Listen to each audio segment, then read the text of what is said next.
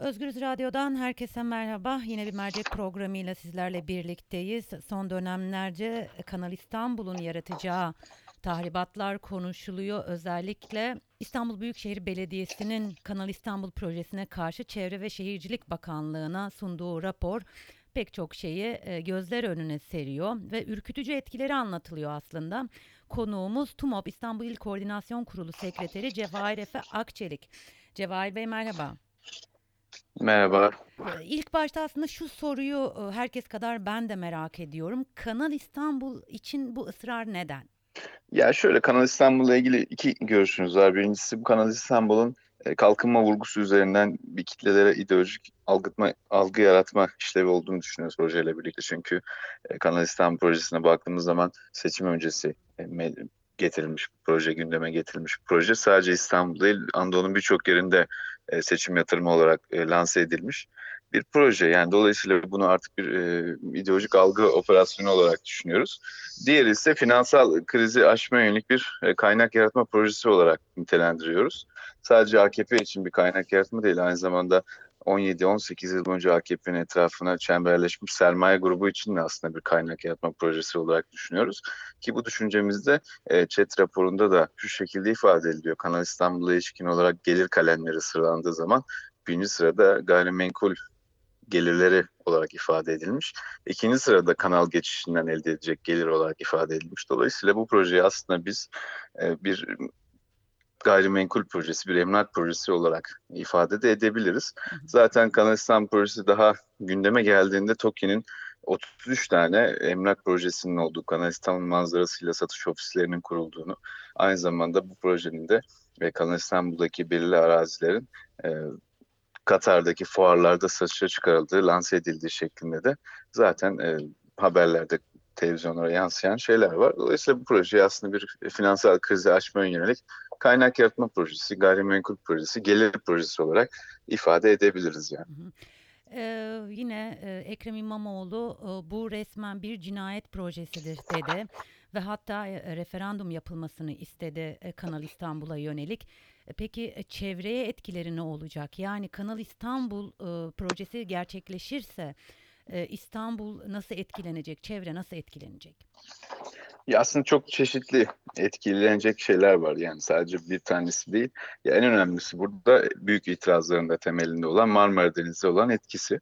Ya bunu çok kısa şöyle anlatabilirim biraz da. Ee, şimdi Karadeniz'le Marmara Denizi arasında bir e, fark var. Yükseklik farkı var.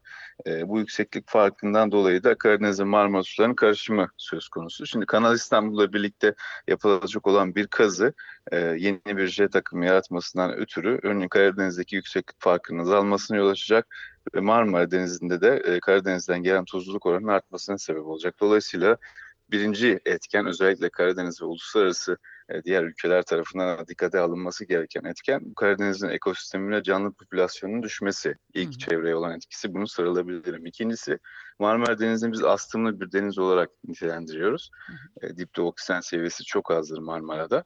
E, şimdi bu kara- kanalın Karadeniz'den kesiminden gelen e, özellikle Cemal Saydam Hoca'nın temel olarak itiraz ettiği bu e, çürük koku meselesinde de e, bu kanaldan dolayı e, yeni bir kanaldan dolayı gelen Karadeniz sularının e, ikinci ve üçüncü on yıllarda özellikle Karadeniz'deki Marmara'daki oksijen seviyesinin düşmesiyle birlikte Karadeniz'de bir anaksik, anaksik ortam olarak ifade ettiğimiz o çürük yumurta kokusunu yol açacak ve Karadeniz'de şey Marmara'daki canlı yok edecek bir proje olarak nitelendiriyor.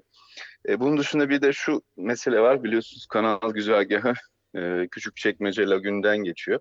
E, buradaki dip tarama çalışmalarında e, ağır metal içeren, ağır sediment içeren toprağın Karadeniz'e boşaltılması ve oradaki 32 kilometrelik bir dolgu yapılması planlanıyor. Dolayısıyla bu ağır sediment taşıyan e, içerisinde m, bakır, çinko, kadmiyum gibi zararlı maddelerin Karadeniz'e boşaltılmasıyla yine de e, burada Karadeniz- Karadeniz'deki ekosistem ve e, oradaki canlı yaşamında son bulacağını biz buradan öngörebiliyoruz maalesef.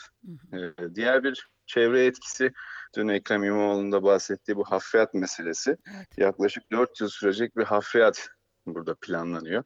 2.1 milyar metreküplük bir hafriyat çıkartılması planlanıyor. Şimdi bunun iki tane sakıncası var. Birincisi e, bu kadar büyük bir hafriyatın 4 yıl boyunca kazınıp taşınacak bir hafriyatın oluşturacağı bir e, toz yani partikül madde kirliliği olacak.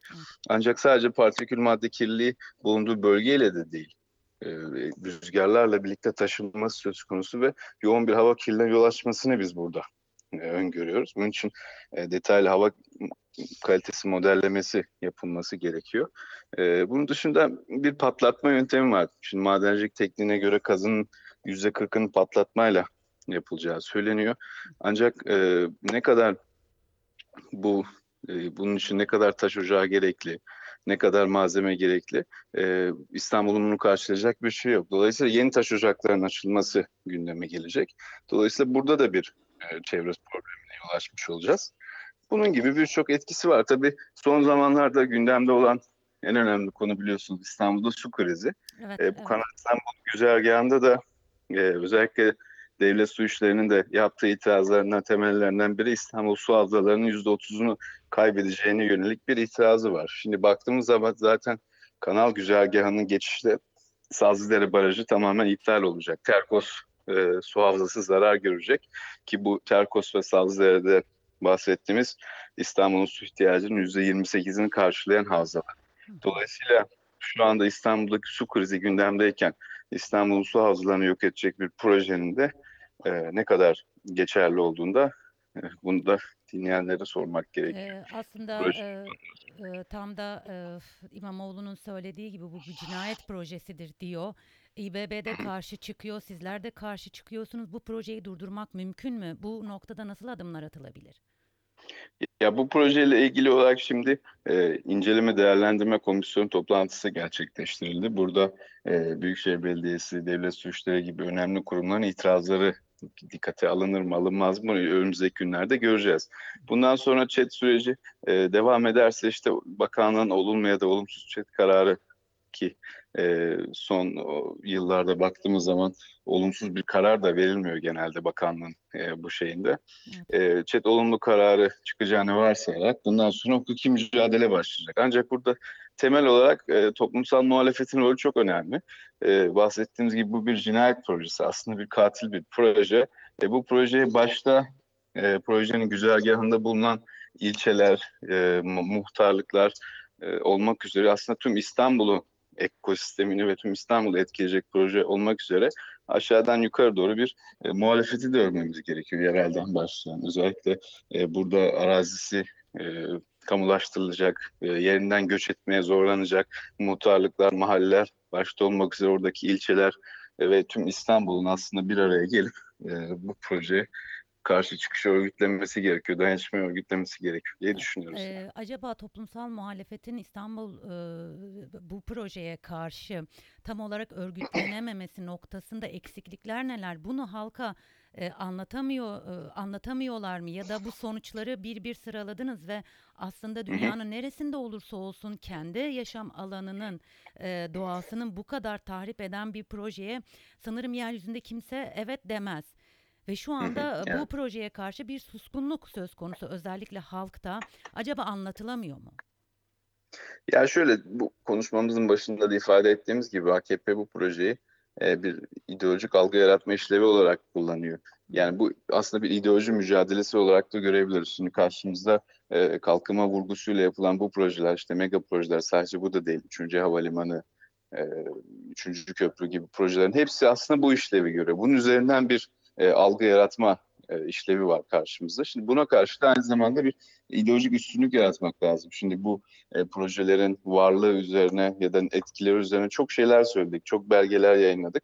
Ancak e, buna ne kadar karşıda etki? Dediğim gibi bu aslında bir ideolojik mücadele sonucu. Şimdi Büyükşehir Belediyesi'nin de bu projeye karşı çıkması, e, bazı ilçe belediyelerin karşı çıkması, e, bilimin yanında duran e, devlet kurumlarının buna karşı çıkması burada aslında bir e, ideolojik olarak biraz üstünlüğü sanki Kanal İstanbul'a karşı e, verilen bilim mücadelesine geçmek üzere diye düşünüyorum. E, Çünkü bunu en son İDK toplantısında da daha iyi görmüş olduk. E, toplumda yarat- yaratılan, konuşulanı baktığımız zaman da yavaş yavaş bunun biraz daha öne geçtiğini düşünüyorum. Çünkü hem ekonomik kriz, yaşanan ekonomik krizin de buna bir etkisi var. Çünkü e, ciddi bir maliyeti olacak bu projenin. E, halkın e, bu kadar yoksulluk içindeyken bu kadar büyük bir proje ihtiyacı olmaması rağmen büyük bir projeye yatırım yapılması e, bekleyen bekleyen İstanbul depremine karşı önlem alınmazken e, belki de buradaki bütçeyi oraya ayırmak, İstanbul depreme hazırlanmaya ayırması gerekirken böyle bir proje yapılması e, insanlara artık soru işareti Ta- yaratmaya ta- başladığını ta- düşünüyorum. Tam da e, bu- o soruyla gelecektim size. İstanbul'un acil e, ihtiyacının Kanal İstanbul olmadığını hepimiz biliyoruz. E. İstanbul'un acil sorunu ne ve buraya harcanacak olan o muazzam kaynak aslında nerelere harcanabilir diye soracaktım. Siz ilk olarak deprem dediniz. Peki e, başka neler yapılabilir İstanbul için? Yani İstanbul'un en acil sorunu ne? Ya İstanbul'un e, demin de söylediğim bir en acil sorunu e, yaklaşan büyük depreme hazırlığıdır. Yani bundan acil ben şu anda e, teknik olarak çok önemli bir konu görmüyorum. E, bekleyen bir deprem var. E, Artık depremin olup olmayacağını, kaç yılda olacağını, 2045 mi, 2035 mi? Bunu bu tartışmaları geride bırakıp İstanbul'da yaklaşan depremin karşı hazırlıklı olmak konusunda bütün kurumların adım atması gerekiyor. İstanbul'un en acil problemi bu olduğunu biz 26 Eylül'de yaşanan 5.8 deprem sonrası oluşan kaosta gördük.